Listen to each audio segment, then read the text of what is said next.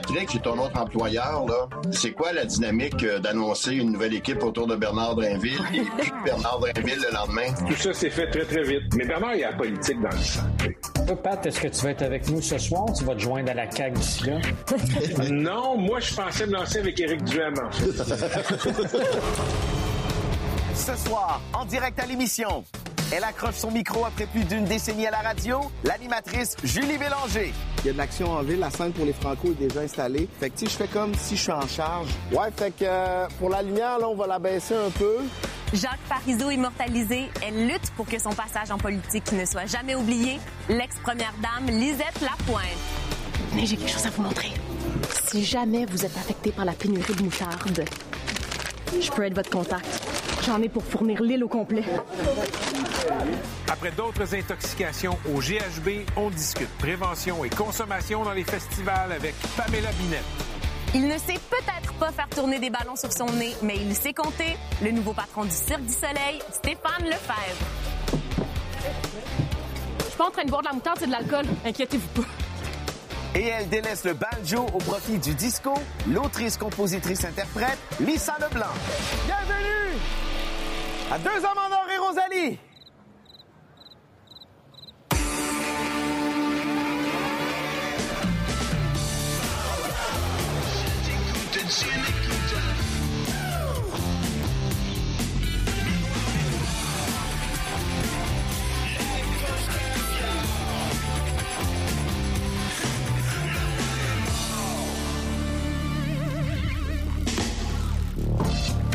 Julie Bélanger qui a annoncé la semaine passée qu'elle accrochait son micro euh, après 14 ans passés à Rythme FM. Tu sais, de faire de la radio, là, c'est- parler de toi, c'est de te donner. Tu présentes des chansons, euh, tu fais des concours, euh, t'ouvres les lignes. quelque- C'est de la radio d'accompagnement. Parlant d'accompagnement, Julie aussi est nouvellement la porte-parole de Télaide Montréal. Puis ça s'inscrit un peu dans cette idée-là que les gens, justement, qui sont seuls, qui ont besoin de parler. Elle a parlé ouvertement de son deuil de la maternité. Elle a parlé ouvertement d'un burn-out. On dirait que j'aimerais ça dans toute sa voix euh, Ouais. très, très douce et réconfortante. J'aimerais ça que ce soit elle qui réponde. Ben oui, puis tu peux en profiter pour lui demander la dernière de Noir Silence. Bon vendredi soir, bienvenue à Deux Hommes en Or. Mes Hommes en Or, Oui. toujours contente de vous retrouver. Vraiment? On est avec Julie Bélanger. Allô? Parle-moi de quelque chose qui finit bien la semaine. Oh, regardons, elle là, l'a dit. J'ai jamais entendu ça, là. C'est ça sur cette gamme. Vous avez travaillé fort. Julie, très contente que tu sois là. Très contente On sait là. déjà que tu es une bonne animatrice, mais une voyante, par contre, il y a peu de gens qui connaissaient ce côté-là de Voyante? toi. Voyante, oui. Je vous montre quelque chose.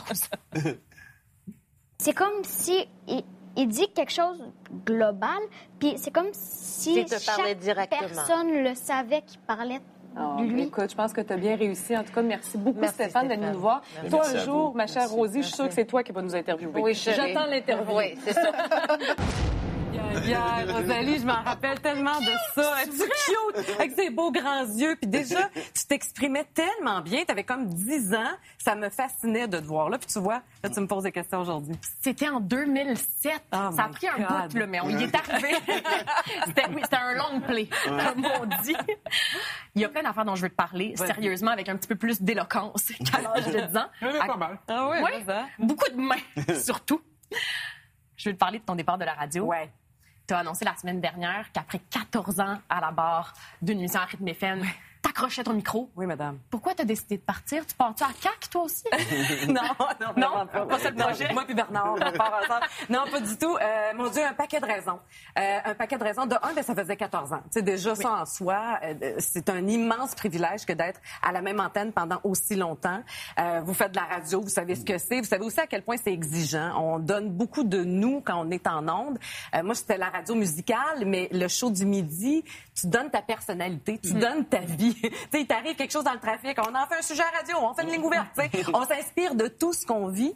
Euh, donc, à un moment donné, c'était beaucoup. Puis je pense que la pandémie, comme bien des gens, ça me fait réfléchir au temps qui passe, le fait que je vieillis aussi, tu sais. Puis je me dis, il y a des choses que j'ai pas faites encore que je dois faire avant que la face me tombe. Je le dis à la blague, mais, mais c'est un peu ça. Il y a des choses que je veux faire en télé que j'ai pas encore eu la chance de faire. Et là, il y a des choses qui se pointent puis je pouvais pas refuser. Alors j'ai décidé, OK, j'écoute ma petite voix puis je fonce. Mais oui, c'est ça, parce que tu dis, en parlant de ce départ-là, que tu prends ton envol. Ouais. Moi, il me semble qu'après 25 ans de carrière, là, je te trouve plutôt envolée. Ouais, non, je comprends ce que tu veux dire. Mais... passé 25 ans en rodage? non, mais je pense que je, je me suis beaucoup protégée, moi, dans ma carrière. Moi, la lumière sur moi m'a toujours fait un peu peur. Elle te Moi, si bien, pourtant? Ben, t'es bien fine, mais moi, j'aime mieux la, la mettre sur l'autre. Moi, dans mon rôle d'animatrice, j'adore ça parce que j'ai quelqu'un avec moi, je fais shiner cette personne-là. Puis oui, j'ai de la lumière euh, par le par- by the side, là, tu sais, j'en ai un peu sur moi, mais c'est vraiment de, moi, c'est ça que j'aime de mon rôle d'animatrice. Mais là, avec le, ce qui s'en vient, je sens que je peux plus me cacher derrière rien et que je suis rendue là aussi dans ma, je sais pas, dans ma quête de m'assumer davantage. C'est la quête de ma vie, ça. Ce qui s'en vient, t'en parles Quelque chose de le parabole. Oui, quelque chose de fun. Là, c'est le bout où tu viens. C'est là que t'embarques, là, contre. violon. Tu vas utiliser des mots pour rien dire.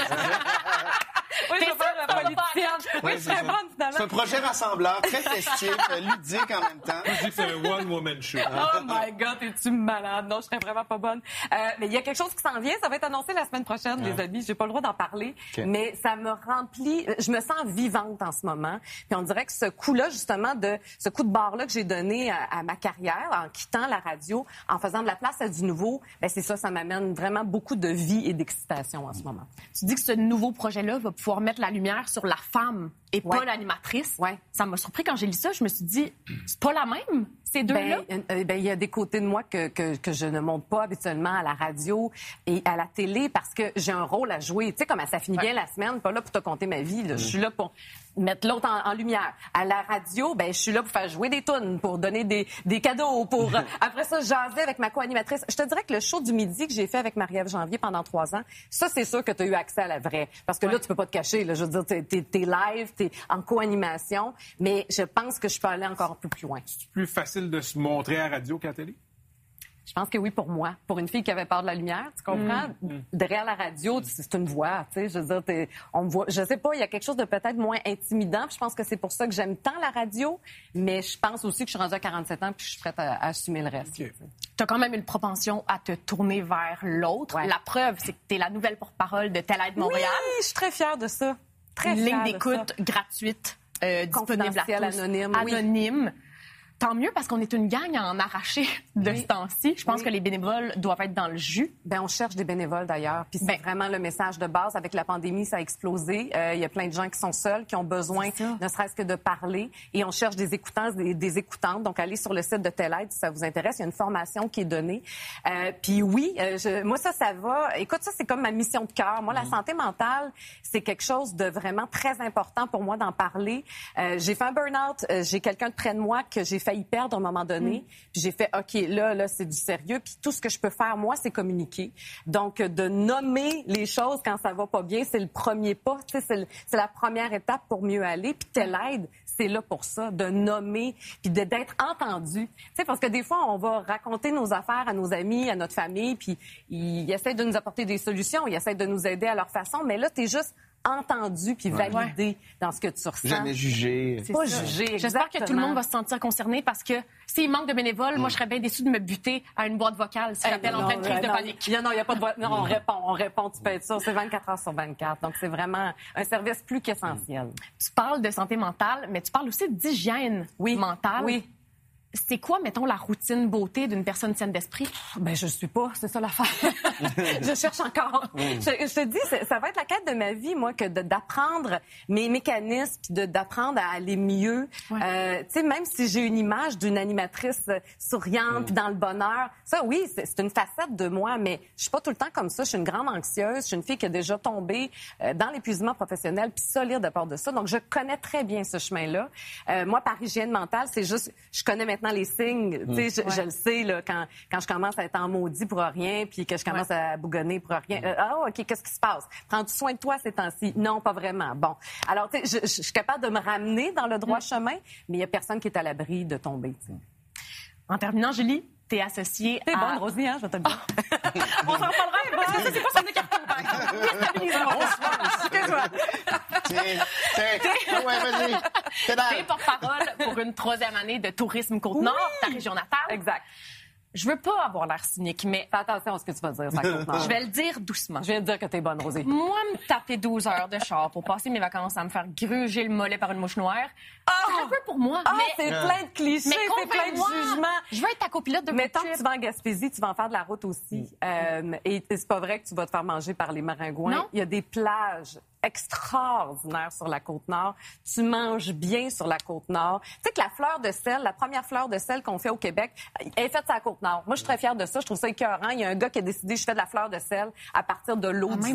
Donc, il y a des gens immensément créatifs. Y a-tu des glissades d'eau? Ben, tu t'en fous une sur le bord de la plage?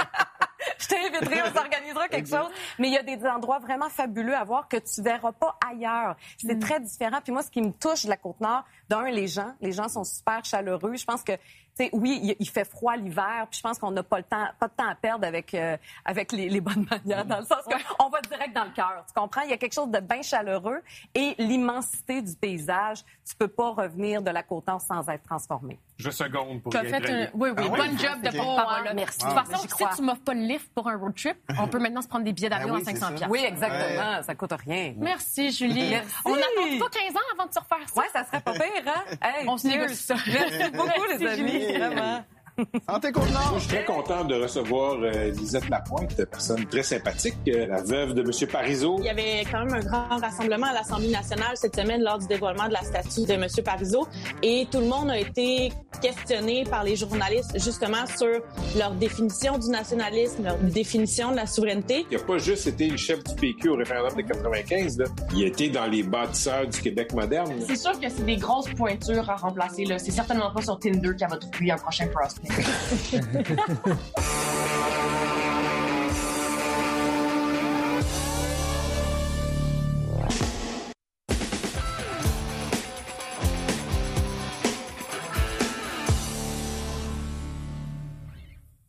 Lisette Lapointe, bienvenue à l'émission.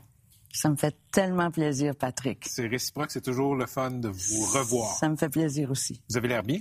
Ça va très bien.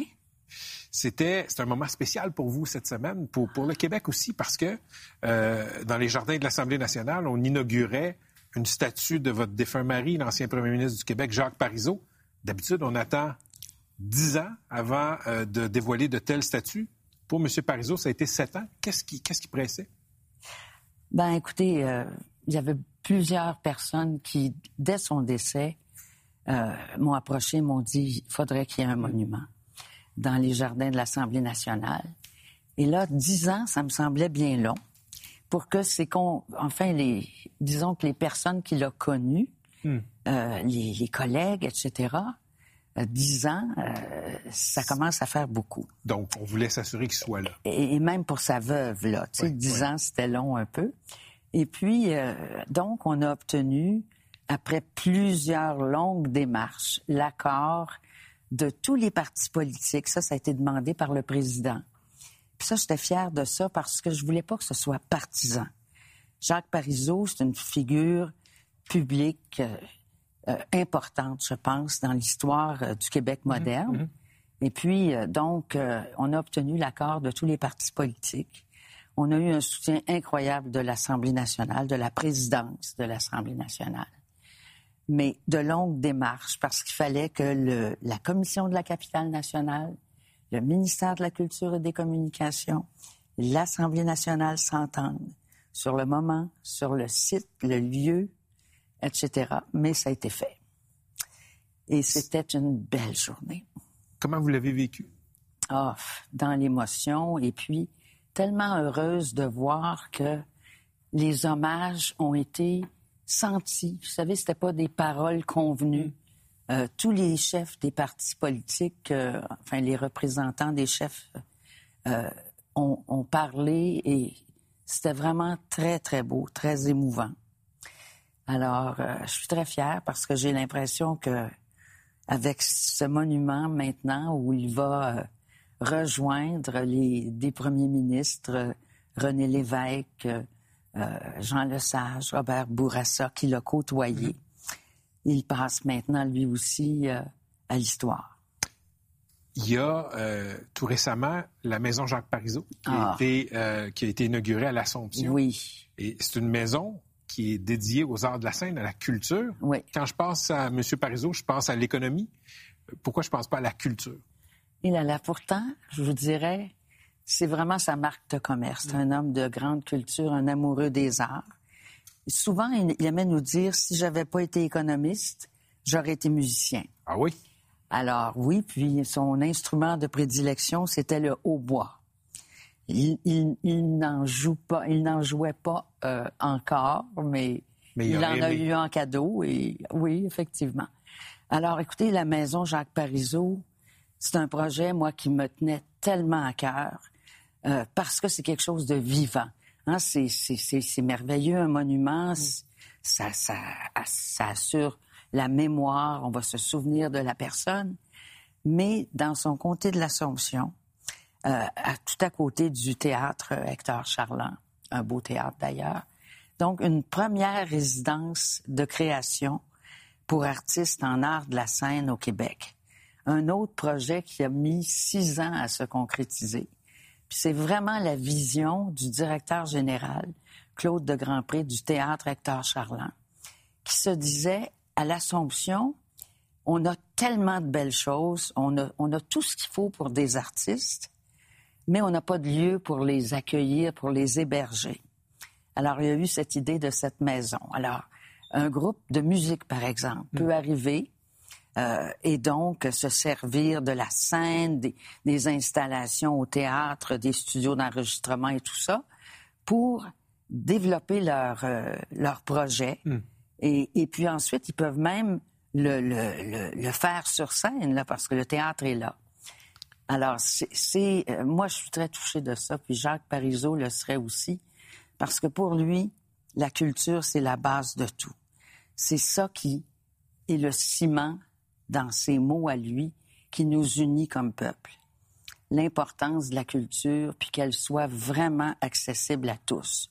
Pas simplement l'opéra, la danse classique, Hmm. mais tout, tous les arts de la scène. C'est très important. Je vous amène sur un autre terrain en conclusion parce que vous avez été député du Parti québécois et là, vous le savez, le Parti québécois souffre. Et, et je- je- Bernard Drainville, l'ancien ministre péquiste, s'en va à la CAQ. Je me demandais si vous vous lanciez en politique aujourd'hui. Est-ce que ce serait avec le PQ ou avec la CAQ? Ah, écoutez, premièrement, c'est très hypothétique. Vous savez, Bernard est beaucoup plus jeune et, et comment dire, Bernard a beaucoup de, d'ambition politique et c'est bien. Il faut en avoir dans la vie. Euh, moi, j'espère simplement que euh, va apporter euh, à la CAQ sa vision du Québec. Je pense pas que dans la vie, quand on a été souverainiste, qu'on peut devenir vraiment fédéraliste. Je pense qu'il il va garder certainement sa flamme pour le projet, mais euh, on le sait, euh, ça n'est pas le moment n'est pas euh, en ce moment, on ne sent pas une comment dire un engouement pour euh, la souveraineté du Québec. Mais Mais il y a un engouement pour François Legault. oui.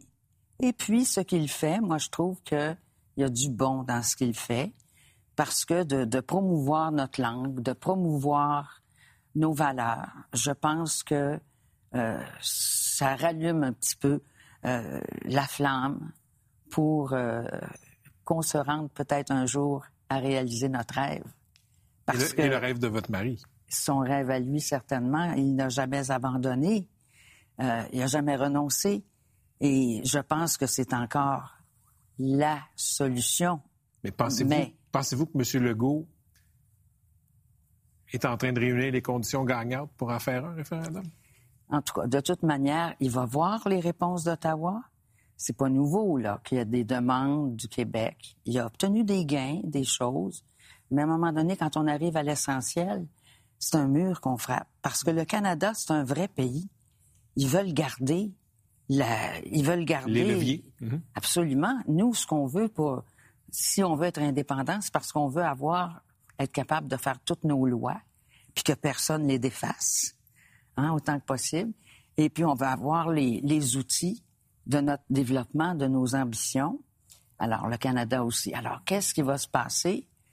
On verra, mais j'ai l'impression que Bernard Drainville va apporter un peu de piquant euh, dans les caucus de la CAQ. Partout où Bernard passe, il y a du piquant. Lisette, c'est toujours un plaisir de vous voir. Vous avez l'air très bien. Merci, d'être venu nous voir. Ça me fait plaisir, Patrick. Merci. C'est vrai que t'as toujours une to-do list? Ah, je, je suis assez bonne dans les to-do list, mais je pense que j'ai lâché ça un peu quand même avec les années. Mais avant, moi, c'était les étapes pour atteindre mes rêves. tu Ok, comprends? Fait que j'avais toutes les étapes qui étaient écrites. Ok. J'en ai coché pas mal. Mais t'en as-tu L'agenda. une, là, mettons? Dans mon agenda? Ouais. Tu veux voir mon je agenda? je vais voir. Ok. Ah, là, j'avais des auditions aujourd'hui. Ah oui, hein? Deux hommes en or, tu vois. Oh, ça- hey, c'est pour ton nouveau projet? Oui! Hey. T'as pas le droit de le voir. Oh, wow, je l'ai vu.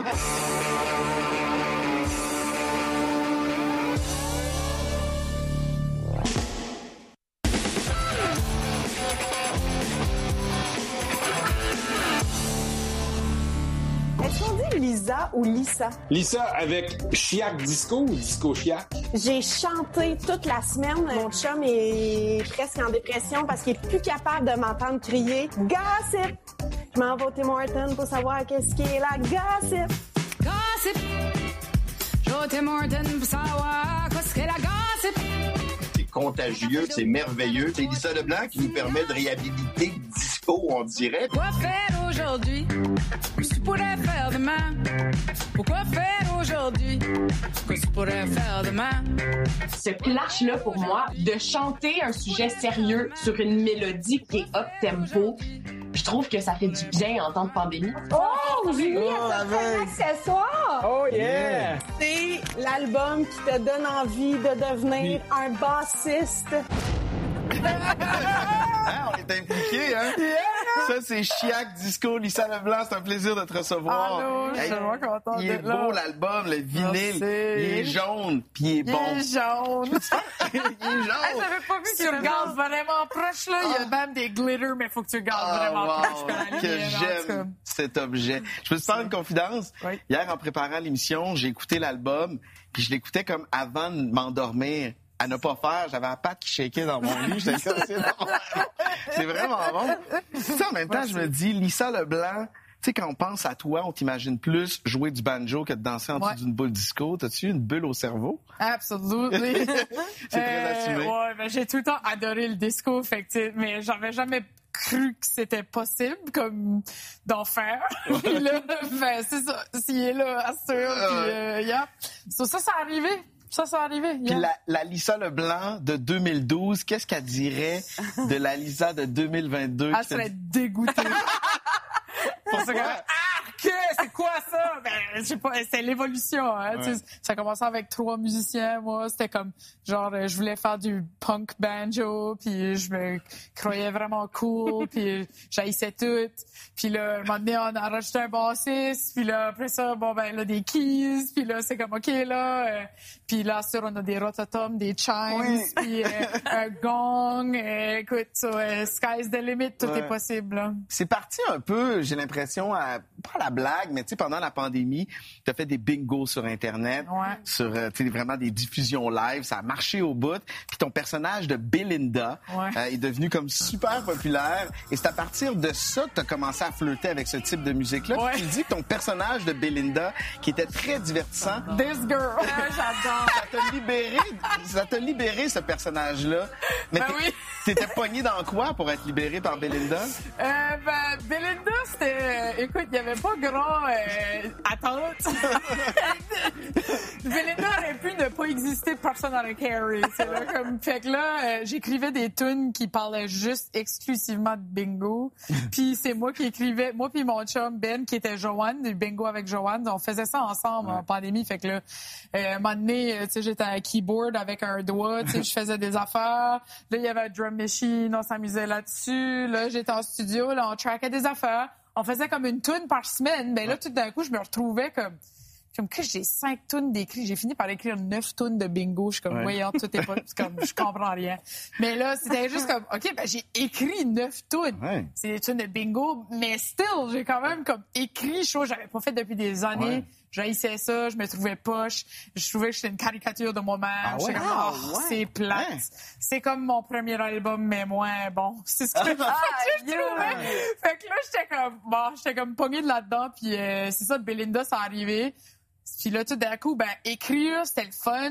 Il n'y avait pas de pression. C'était juste comme vraiment euh, pour passer le temps. Puis euh, faire du bien au monde parce que ça faisait rire nos, Wow. nos chums qui jouaient au bingo. Hey, avec mais du autres. bingo, quand même. Ouais. t'a- T'avais vraiment retrouvé ton inspiration. À la commissarienne, je te dirais, j'étais comme, il y a no way qu'il y a d'autres sujets de bingo que je peux aborder, puis il y en a neuf. Ça Ah, fait que wow. je suis comme, yeah, T'as tout donné. Euh, tu sais, moi, j'ai jamais pardonné à Daniel Lavoie de faire le pape du rap.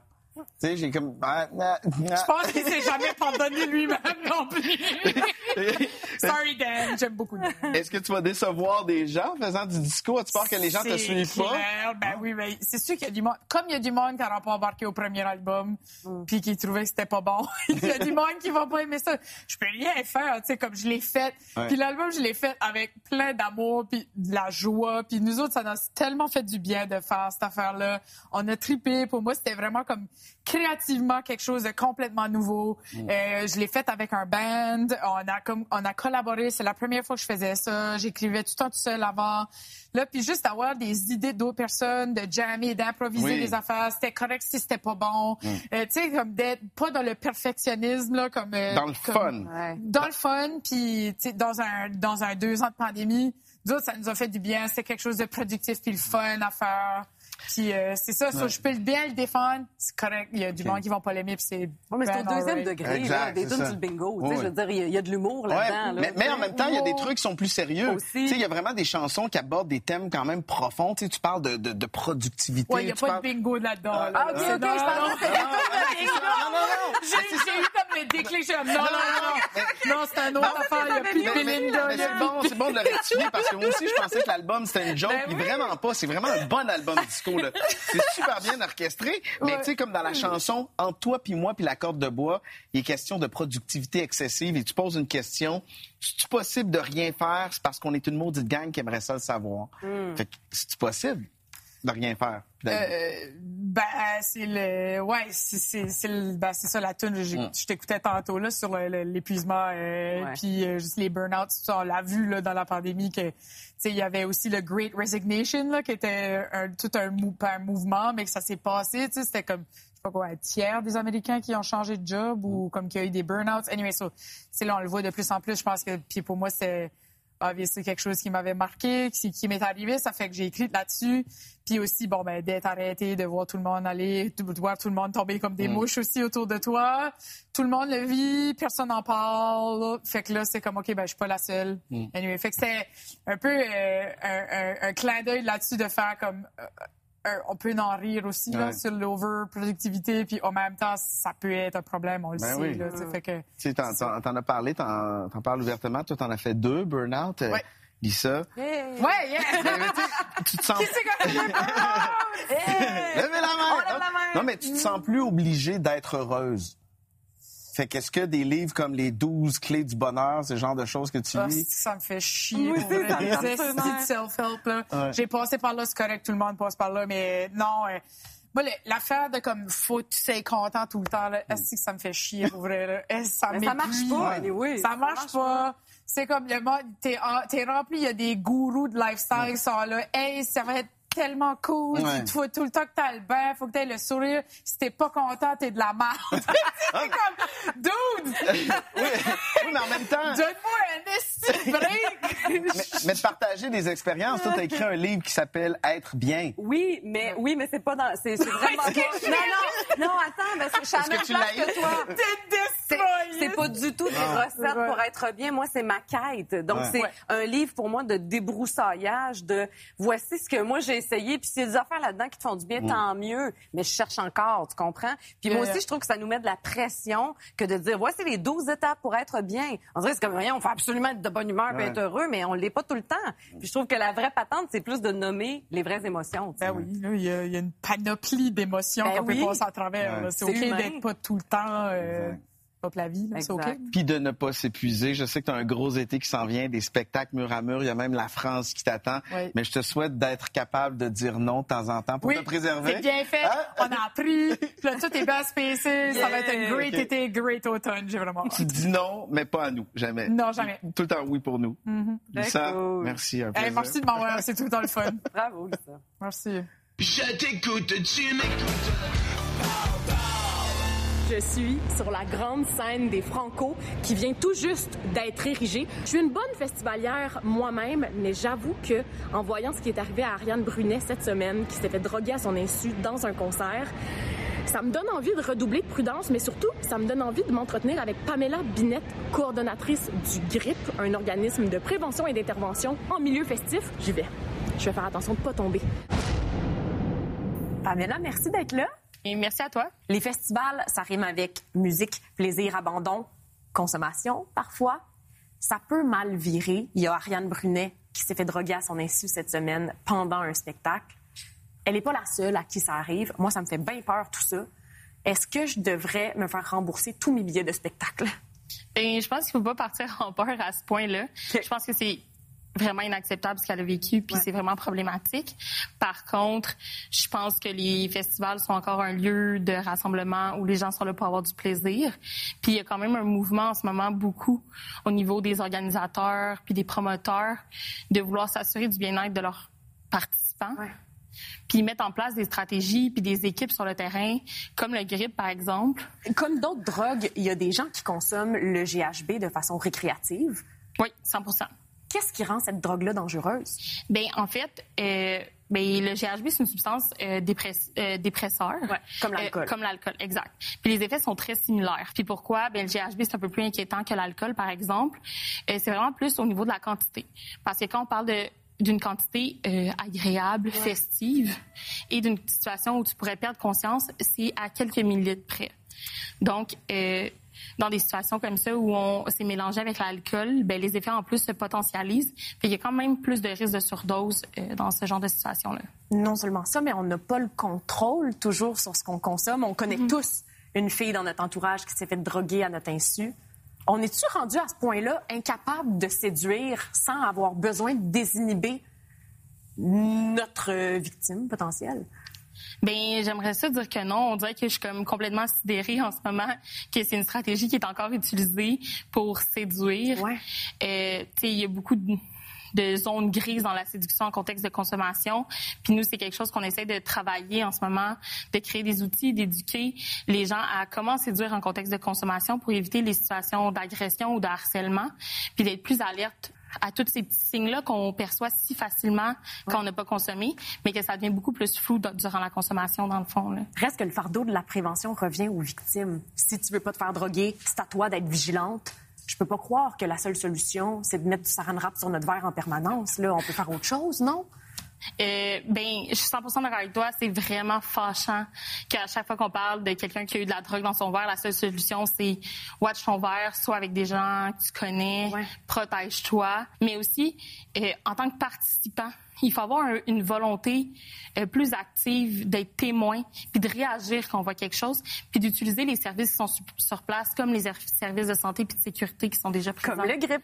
Ben oui, 100% Merci tellement, Pamela. Je mets ces conseils-là dans mon petit sac banane de bonne festivalière prudente. Bonne saison des festivals.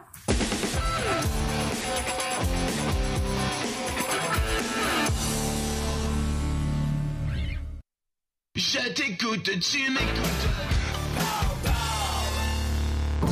On reçoit Stéphane Lefebvre cette semaine, qui est le nouveau euh, président, chef de la direction du Cirque du Soleil. C'est un gars de chiffres. Il a travaillé toute sa vie dans la gestion, dans les finances. Il me semble que c'est un peu comme une relique du début des années 2000, le cirque. Il me semble que ses heures de gloire sont comme derrière lui. Ça paraît que t'es pas allé voir Cousin au Grand Chapiteau. Cousin, c'est dans la plus pure tradition du cirque du soleil. Alors que lui, M. Lefebvre dit, le cirque doit se réinventer, innover, innover. Mais on veut-tu vraiment que le cirque innove ou qu'il revienne à la base de ce pourquoi on est tombé en amour? Il y a 600 millions de dettes. Fait que quel choix il va faire, M. Lefebvre? là? Un choix de, de sécurité, valeur sûre ou prendre des risques? Eh mon Ben Dieu! non, ben non, Eh ben non. Oh non, oh non, oh non! Eh mon C'est Dieu! très dangereux ce que tu fais. Eh, papa!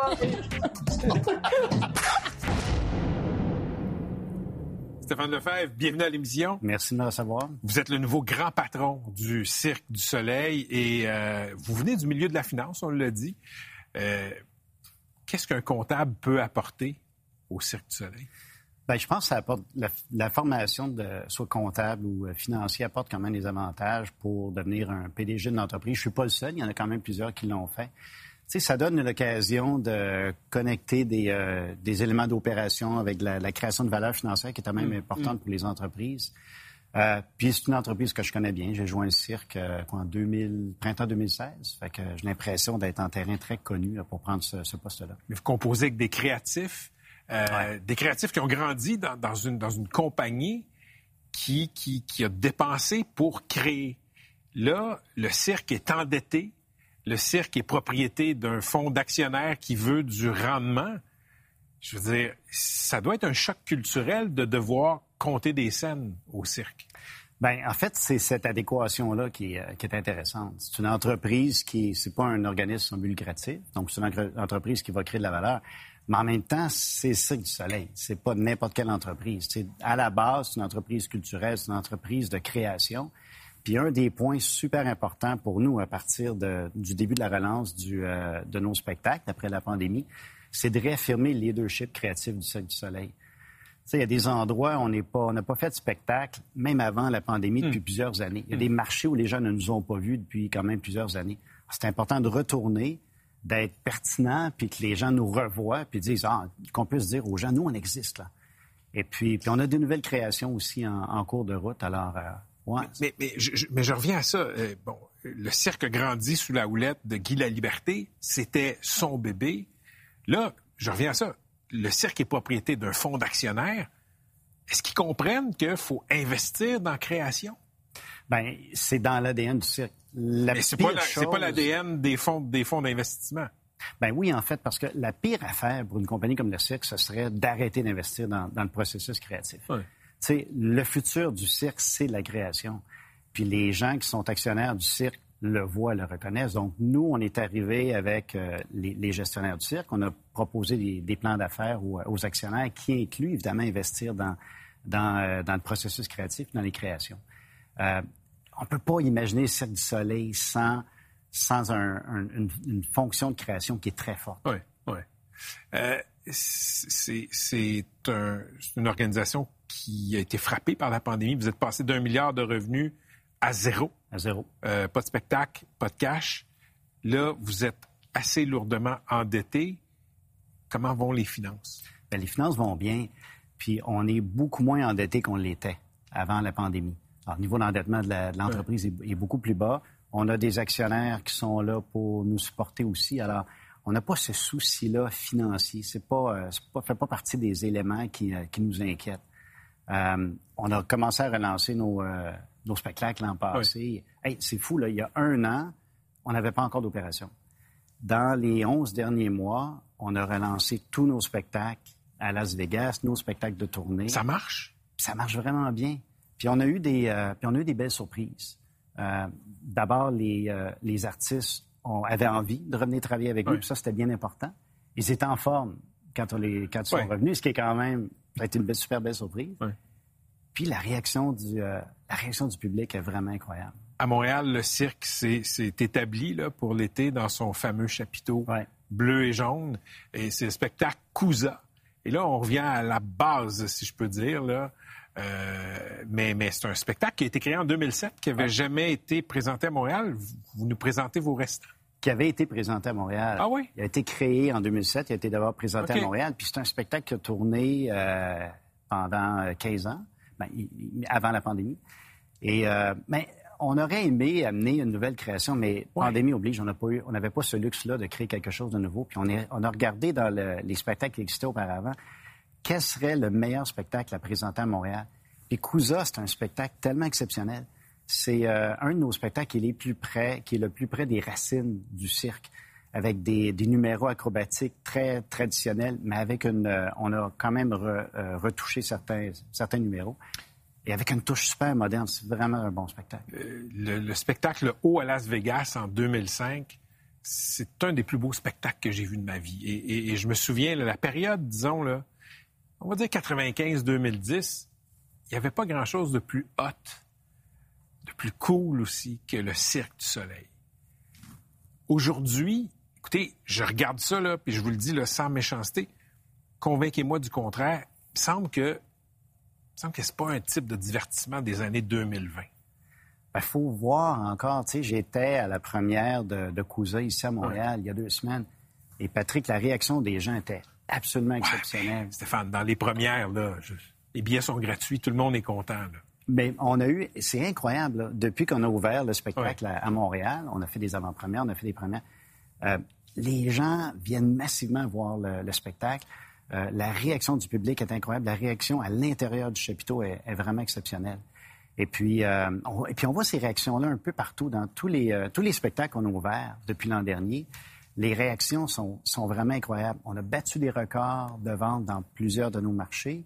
Euh, les gens avaient besoin de retourner pour voir des, des spectacles. Puis je pense que le Cirque du Soleil fait partie de cet écosystème important. On se le souhaite. Écoutez, euh, en terminant, le cirque est encore basé à Montréal. La propriété n'est plus québécoise. Le, le- le- le conseil d'administration n'est pas dominé par des Québécois. Y a-t-il une chance que le Cirque du Soleil devienne Circus of the Sun? Euh, je le vois pas. Je vois Non? pas. Je vois pas un scénario. Tu sais, le siège social ici là, c'est euh, faut voir ce que c'est. Puis tout le processus de création est bien ancré ici. Euh, ça serait vraiment audacieux pour quelqu'un de vouloir délocaliser le, le cœur même de l'entreprise euh, puis l'amener ailleurs. C'est difficile d'imaginer un scénario comme ça. Écoutez, on se le souhaite. Ça fait un peu partie de notre ADN, le Cirque du Soleil. Et euh, ben, écoutez, je vais aller voir Cousa. J'espère Puis bien. euh, j'espère, j'espère sortir de là en me disant, oui, ok, c'est un divertissement les années 2020. Merci beaucoup, Patrick. Stéphane Lefebvre, merci d'avoir été avec Merci, nous. c'est gentil. Bonne Merci. chance. C'était quand même un peu un special order, genre. Mais tu sais, là, ça paraît pas d'être much pour. On est allé pour le Golden Nugget. Mais tu sais, il y a de plus en plus de, de vinyles de couleurs, là. On, on en voit de plus en plus. Puis moi, je trouve ça le fun, là. Je trouve ça, tu sais, tant qu'à avoir un, un objet comme un vinyle, tu sais, il y a quand même une minime différence. Pour les audiophiles, vont être comme, OK, bon, ben, les puristes vont dire, OK, la poque noire, c'est, c'est mieux. Mais Je care pas assez pour vraiment. Je trouve que la couleur est badass. Fait c'est pour ça qu'on est allé avec un color.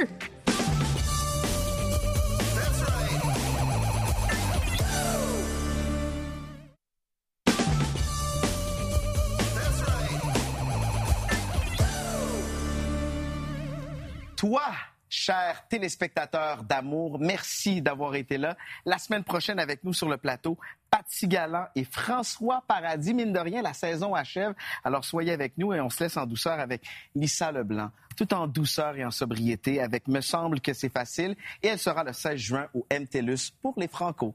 Salut!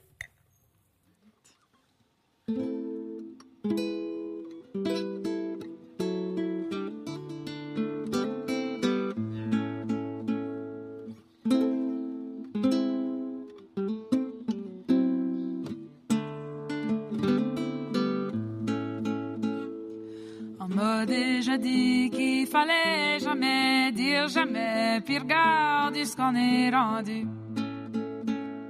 Ça s'est bâti petit parti, une brique à la fois, pas trop lièvre, mais plus tortue. Un feu de paille, ça impressionne, puis ça te jette à terre, mais ça passe pas l'hiver. Même acheté une scie avec mon pire, je pense que c'est rendu pas mal sérieux. Me semble que c'est facile vivre avec toi. Me semble que c'est facile rire avec toi.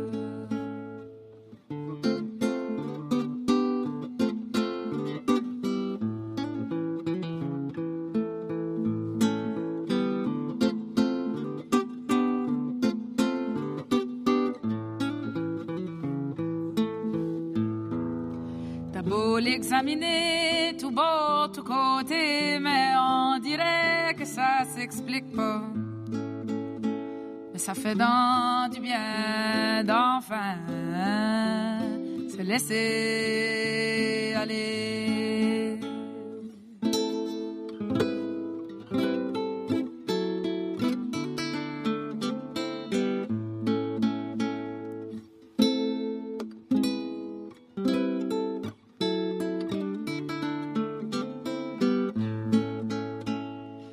Tout le temps rose, puis c'est constamment l'entretien des deux bords du chemin. Elle fait d'en prendre soin, puis de pas couper les coins ronds, ça fait que c'est encore plus précieux. Me semble que c'est facile vivre avec toi. Me semble que c'est facile rire avec toi.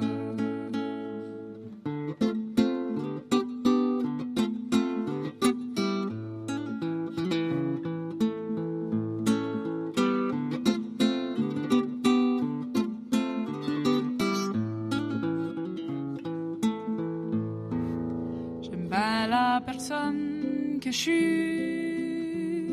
quand je suis avec toi. J'aime bien la personne que t'es quand t'es avec